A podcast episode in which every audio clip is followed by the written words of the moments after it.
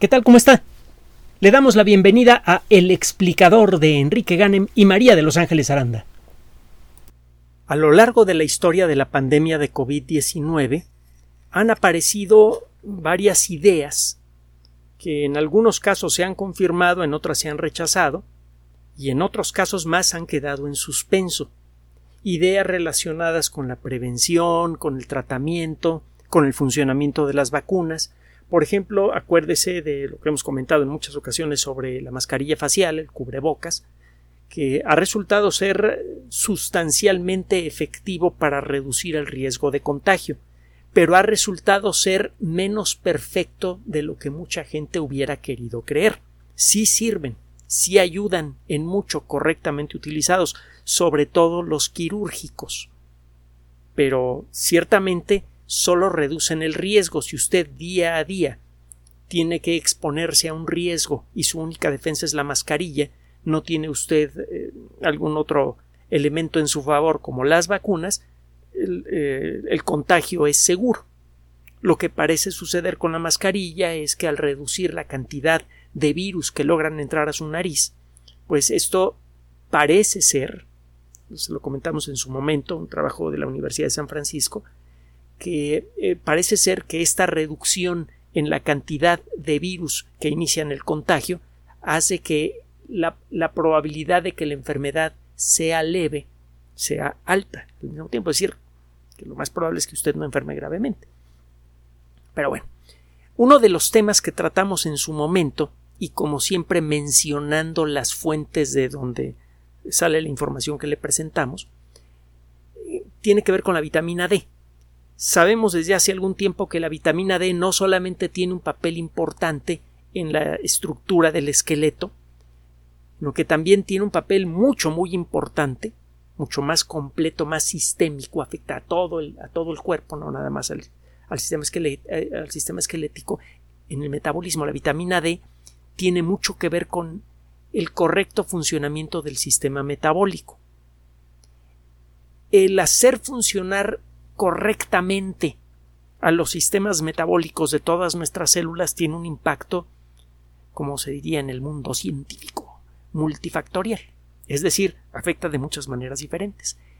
El sistema de defensa de nuestro organismo funciona mejor con una dosis apropiada de vitamina D. Ahora, uno de los asuntos que sigue en discusión es el de cuál es la dosis apropiada de vitamina D y hasta dónde funcionan los complementos. Para no entrar en eh, discusiones, porque siempre hay expertos que saben perfectamente que la vitamina D eh, no sirve o que hay que tomarla en grandes cantidades, para no entrar en, esos, eh, en esas discusiones estériles, lo referimos de nuevo a la página de salud pública de la a la página de la Escuela de Salud Pública de la Universidad de Harvard. Public Health School. En esta página va a encontrar una sección dedicada a la alimentación y vea usted en la descripción de los contenidos de la página. Los investigadores que trabajan para esta organización revisan los artículos publicados en todas las revistas arbitradas que tengan que ver con alimentación y con esto van integrando lo que es el consenso de la comunidad científica sobre distintos temas relacionados con la nutrición, por ejemplo la ingesta de vitaminas. Y allí encontrará usted una, eh, una buena recomendación que no sustituye a la que le pueda dar el médico. Claro está, si su médico le da una recomendación muy diferente a lo que aparece en esa página, sería interesante saber por qué. Probablemente va a haber un buen motivo. Acuérdese que hay una frase que le gusta mucho a los médicos y es muy cierta. No existen las enfermedades, existen los enfermos. Es una forma de decir que cada caso es diferente y merece atención especial. Y lo que se ofrece en esa página es una descripción en términos generales. Habiendo dicho eso, la vitamina D en cantidades apropiadas permite que el sistema inmune funcione mejor. No es el único factor en la alimentación que le da vitalidad al sistema inmune. Lo mismo pasa con la vitamina C, con una cantidad apropiada de zinc, en exceso el zinc hace daño, igual que las vitaminas. El caso es que desde hace algún tiempo sabemos, por ejemplo, que una ingesta razonable de vitamina D parece estar asociada, y fíjese en todas las palabras que dije, parece estar asociada con una reducción en el riesgo de desarrollar enfermedades neurodegenerativas. Y si aparecen estas enfermedades, una ingesta apropiada de vitamina D reduce el riesgo de que evolucionen de manera agresiva. Cuando una enfermedad neurodegenerativa no evoluciona rápido, como el Parkinson, y se le dan los medicamentos apropiados a la persona, el ritmo de desarrollo de la enfermedad esencialmente se detiene. Bueno, eh, sabemos entonces que la vitamina D juega un papel importante en nuestra salud y estamos en el proceso de averiguar más sobre el asunto. El caso es que al empezar la pandemia, pues obviamente estábamos dando palos de ciego y me refiero a la colectividad humana por todos lados, y cualquier cosa que pudiera tener un efecto benéfico en la salud era estudiada con detalle pues, para ver qué efecto podría tener en, el caso de COVID-19. Por ejemplo, el tener una ingesta apropiada, un nivel apropiado de vitamina D, reduce el riesgo de la enfermedad grave. La respuesta parece ser que sí. Y no solo de COVID-19. Pero bueno, ¿qué otro papel tiene la vitamina D en, en esta historia? En septiembre de 2020 comenzó a hablarse mucho de la vitamina D como consecuencia de un comentario del director del Instituto Nacional de Alergias y Enfermedades Infecciosas de los Estados Unidos, Anthony Fauci, que es eh, un personaje verdaderamente heroico porque es un científico tratando de hablarle a gente que en muchas ocasiones reacciona de manera visceral al conocimiento. Ya ve todo el movimiento antivacunas que por ahí, todas necesidades. Bueno, el caso es que en el septiembre de 2020 el doctor Fauci comentó que la vitamina D podría ayudar en la lucha contra el COVID-19. En, ese comentario dijo que se estimaba que el 40% de la población de los Estados Unidos es deficiente en vitamina D. El porcentaje aquí en México, quién sabe cuál será, pero es probable que sea menor porque la vitamina D la puede sintetizar nuestro cuerpo a partir de sustancias precursoras que vienen en los alimentos cuando se recibe una cantidad apropiada de luz solar. Y aquí en México pues, no nos falta el sol. El caso es que casi la mitad de la población de los Estados Unidos, en opinión del doctor Fauci, obviamente apoyada en, fuentes confiables, eh, tiene deficiencia de vitamina D. Y eh, bueno, como consecuencia de esto, se han disparado varios estudios eh, relacionados con la exploración del efecto que tiene la vitamina D en la evolución de COVID-19. Acaba de aparecer un trabajo en la revista americana de fisiología, endocrinología y metabolismo, así se llama, American Journal of Physiology, Endocrinology and Metabolism. El artículo, como muchos otros artículos relacionados con COVID-19 y publicados en revistas arbitradas, es de acceso gratuito. Lo puede usted descargar. Simplemente cuando descargue usted artículos científicos, Dese cuenta que primero leerlos tiene lo suyo. Es fácil sacar una conclusión equivocada si no tiene usted familiaridad con la terminología. Y recuerde además que un artículo científico es una propuesta formal de conocimiento nuevo a la colectividad. Yo hice este trabajo y obtuve, o nosotros hicimos este trabajo y obtuvimos estos resultados. Falta por ver si la colectividad acepte el trabajo y si las conclusiones le suenan razonables. Muchos artículos científicos son discutidos en ese aspecto. Es, forma parte de la naturaleza de la ciencia el discutirlo todo. Obviamente, de nuevo, de manera razonable. Entonces, cuando lea usted un artículo, no lo tome como la verdad que desciende del cielo. Esas verdades no existen. Acuérdese que el mejor mecanismo que tenemos para acercarnos a la verdad, cualquiera que ésta sea, es la ciencia, el método científico, que involucra una discusión pública del conocimiento. Y que a ese conocimiento, al conocimiento generado por la ciencia, al conocimiento estable y verificable, se llega primero cometiendo errores. Un artículo científico puede parecer correcto y a la mera hora tener mal sus conclusiones, por ejemplo. Entonces hay que aproximarse a cualquier trabajo científico con esa perspectiva. Cuando está bien hecho un trabajo científico no deja de ser una propuesta sobre un nuevo conocimiento. Y luego la comunidad comenzará, la comunidad especializada comenzará a trabajar sobre ese artículo para ver si los resultados que ellos obtienen haciendo sus propios trabajos coinciden con la propuesta de ese investigador. Es decir, lo que le voy a comentar ahorita sobre la vitamina D podría ser aceptado por la comunidad científica o no. Parece ser que sí. Los autores de este trabajo son de reconocido prestigio, la revista es de reconocido prestigio también.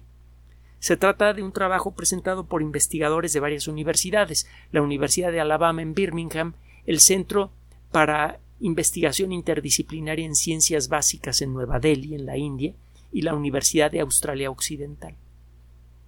Es un grupo verdaderamente internacional, que se pueden formar con gran facilidad gracias al Internet. Bueno, ¿Qué es lo que encontraron estos investigadores? Cuando se consume la vitamina D, cuando usted toma vitamina D, el cuerpo comienza a metabolizarla. Es decir, que en, alguna región del cuerpo ocurre alguna reacción química que altera esa vitamina D y la convierte en, otras, en otra sustancia. En, la vitamina D es procesada por un tipo de enzimas, es decir, de proteínas que facilitan reacciones químicas, hemos hablado mucho de las enzimas. Eh, eh, la vitamina D es metabolizada, procesada, por unas enzimas que se llaman citocromo-oxidasas. Ya platicaremos de los citocromos, que son unas enzimas que tienen un papel crucial en el metabolismo. El caso, usted, si, usted eh, con alguna sustancia logra detener el funcionamiento de los citocromos cruciales, se cae usted muerto en ese momento, literalmente. Los venenos más activos conocidos muchas veces actúan sobre los citocromos. tiene un papel fundamental en el metabolismo. El caso es que estos investigadores encuentran que algunos de los derivados de la vitamina D que se producen cuando eh, la vitamina D es procesada por las citocromo-oxidasas tienen el efecto de detener el, proceso de reproducción de COVID-19. Las células enfermas se han convertido en fábricas de virus. Dije el proceso de reproducción de COVID-19 es incorrecto, es el proceso de reproducción de SARS-CoV-2. COVID-19 es la enfermedad, SARS-CoV-2 es el agente causante. Y las células enfermas de COVID-19 están produciendo SARS-CoV-2 en gran cantidad. Bueno, pues este proceso se reduce mucho como consecuencia de sustancias que son derivadas de la vitamina D. La vitamina D, al ser alterada por la citocromo oxidasa, se convierte en otra sustancia que por alguna razón impide el funcionamiento de las sustancias que están construyendo nuevas copias del virus en las células enfermas. El resultado es que estas células producen copias del virus con más lentitud. La cantidad total de nuevos virus que son arrojados afuera de estas células enfermas y que pueden ir a infectar otras células disminuye. Eso le da tiempo al cuerpo de encontrar el mecanismo para destruir a estos virus y esto hace que en la mayoría de los casos las enfermedades, los casos de enfermedad no sean tan graves. En una persona que tiene un nivel correcto de vitamina D, el ritmo de producción de nuevos virus es sustancialmente menor. El título del artículo se llama La vitamina D y el lumisterol. Bueno, los metabolitos de la vitamina D y el lumisterol pueden inhibir la replicación, la maquinaria replicativa de SARS-CoV-2. Ahora sí lo traduje bien. Es un, un, título muy preciso, pero muy técnico. Las sustancias que son producidas por la, el procesamiento de la vitamina D inhiben la replicación de SARS-CoV-2. Déjeme decirle que el lumisterol, lo va a encontrar en la Wikipedia, es una familia, eh, es eh, un, componente que pertenece a la familia de lo que se llama la vitamina D. Voy a hablar de la vitamina D1, D2, etcétera, etcétera. Bueno, el, eh, lo que se le llama vitamina D1 en el mundo de la farmacología es una mezcla de la vitamina B2, B2 y del lumisterol. Son dos sustancias químicamente similares con un efecto muy similar en nuestro cuerpo. Cuando usted eh, toma una pastilla eh, que tiene eh, multivitamínicos, está, en lo que a la vitamina D se refiere, está usted tomando esas dos formas de vitamina D, la vitamina D2 y el lumisterol. El caso es que cuando estas sustancias son procesadas por nuestro cuerpo, se generan nuevas sustancias que estorban el proceso de replicación de los virus y al mismo tiempo mejoran el funcionamiento del sistema inmune. Esto de nuevo viene a reforzar la idea de que el consumo apropiado de vitamina D tiene un papel importante en, nuestra salud general. Si usted se pasa de vitamina eh, de vitamina D, puede tener problemas de toxicidad. La misma dosis en pastillas que no afecta a una persona puede afectar a otra. Si usted quiere saber cuál es, eh, eh, qué tan bien está de vitamina D, no hay nada como hacerse un examen de sangre. Y pide usted niveles de vitamina D. Y si su nivel de vitamina D no es el ideal, no hay nada como consultar a un médico que lo conozca usted. El autorrecetarse no es buena idea. Lo más probable es que lo único que necesite es un pequeño ajuste en la dieta y muchas fuentes de vitamina D, además de los lácteos. Va a encontrar usted en eh, vegetales y en otras fuentes cantidades importantes de vitamina D y además el exponerse un rato razonable al sol. No tiene usted que irse a tostar a Acapulco, eso incrementa su, eh, su riesgo de sufrir cáncer de piel, simplemente con exponerse un poco al sol todos los días. Recuerde entonces no autorrecetarse y no sacar sus propias conclusiones si después de hacerse el examen de sangre resulta que su nivel de vitamina D está por fuera de los límites que, que señalan como normales en su estudio. En los próximos meses, seguramente este conocimiento va a tener otras consecuencias. Si usted sabe que ciertas sustancias pueden bloquear el funcionamiento de la maquinaria replicativa del virus, lo que sigue es usar supercomputadoras y usar el conocimiento de los expertos en biocomputación para analizar cómo es el funcionamiento de las moléculas que se producen cuando se metaboliza la vitamina D. Ah, por cierto, también hay vitamina D3, otro día platicamos de toda la familia de compuestos que colectivamente llamamos vitamina D. Bueno, el caso es que si usted sabe que los derivados metabólicos de la vitamina D estorban el proceso de replicación del virus, ahora contamos con las herramientas computacionales para poder entender por qué.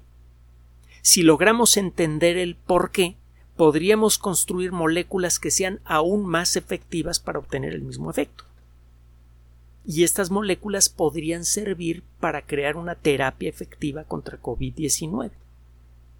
Una terapia que, a diferencia de otras que están en preparación, podría ser casi completamente inocua. Muchos medicamentos antivirales tienen efectos secundarios. Estos medicamentos antivirales bloquean el funcionamiento de un cierto grupo de proteínas que ayudan a la replicación de los virus. El problema es que de manera natural en nuestro cuerpo existen proteínas muy similares que realizan funciones importantes para nuestra salud. Entonces, si usted bloquea el funcionamiento de, esas proteínas, se reduce el ritmo de replicación del virus, pero también se detienen ciertos procesos importantes para la salud de nuestro cuerpo. Si usted llega a entender con detalle el funcionamiento natural de esta sustancia que comemos todos los días cuando comemos bien y que estorba el proceso de replicación del virus, podríamos fabricar otra sustancia que fuera igualmente eh, inocua para nuestro cuerpo y altamente efectiva para reducir la replicación de SARS-CoV-2. Así que este conocimiento tiene esos dos detalles interesantes. El primero es que tomando un nivel teniendo un nivel correcto de vitamina D en sangre, se reduce sustancialmente la posibilidad de desarrollar la enfermedad grave. Esa es una información valiosa por sí misma. Y ya le dije qué hacer con ella. Si tiene curiosidad, tómese un análisis de sangre, eh, piden el laboratorio de, su elección que le digan en qué condiciones se debe usted tomar el análisis de sangre para ver niveles de vitamina D. A lo mejor es ayuno, a lo mejor no, no lo sé. Averígüelo, sáquelo sus resultados y si están fuera de rango vaya con un médico. Un médico que lo conozca a usted. Y eh, la segunda parte de este conocimiento es que por esta ruta podríamos encontrar medicamentos que sean inertes para nuestro cuerpo y que sean altamente efectivos en la lucha contra COVID-19. Y hay otro detallito más. El mecanismo básico de reproducción de este virus se parece mucho al mecanismo de reproducción de otros virus que funcionan con ARN, que son muchos. Así que si este tipo de sustancias pueden bloquear la replicación de virus de ARN, probablemente de este conocimiento podríamos sacar una nueva familia de medicamentos antivirales efectivos y además inocuos para nuestro cuerpo, que podrían servir para luchar contra muchas otras enfermedades producidas por virus que tienen ARN. Como siempre, cuando aparece un nuevo conocimiento y se sostiene, ese conocimiento muchas veces sirve de base para nuevos conocimientos y eventualmente nuevas tecnologías. Por todos lados, todos los días averiguamos cosas nuevas que nos ayudan a pelear de manera efectiva contra COVID-19. Cada día nosotros tenemos más y más ventajas.